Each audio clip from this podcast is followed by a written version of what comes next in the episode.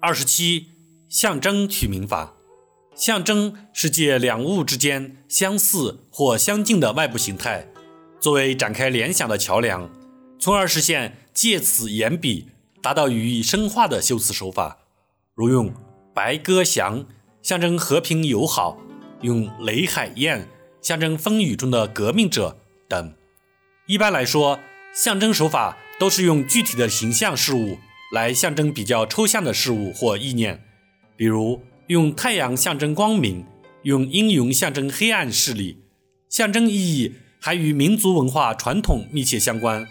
我们的传统习惯是：松柏象征长青长寿、品德高洁；翠竹象征高风亮节、骨气长存；梅花象征暴冲不惧严寒；菊花象征丰收的金秋和飘逸不俗的品格；以及虎豹象征威猛。雄鹰象征矫健，飞龙象征神异，骏马象征奋发有为等。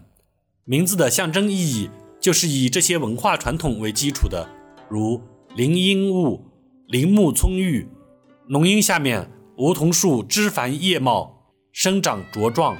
按传统说法，凤凰择物而栖，这是凤凰栖息的理想之处，所以象征着祥瑞、福与贵即将降临。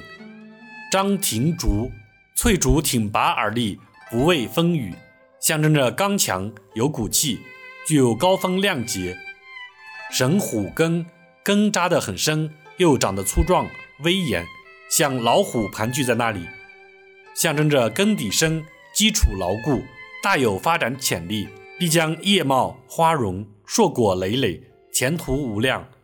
罗铁鹰，高天翱翔。双翅坚强有力，搏击风浪，雄鹰展雄姿，象征着必将大显身手，大有作为。郭林阁，城郭中高阁耸立，灵光闪闪，一片兴盛祥瑞的景象。林阁指麒麟之阁，象征着必将富贵发达，前程似锦。徐霞聪，初升的太阳，霞光四射，染红了恬静的村庄。象征着必将大显身手、大有作为。郭林阁，城郭中高阁耸立，灵光闪闪，一片兴盛祥瑞的景象。林阁指麒麟之阁，象征着必将富贵发达、前程似锦。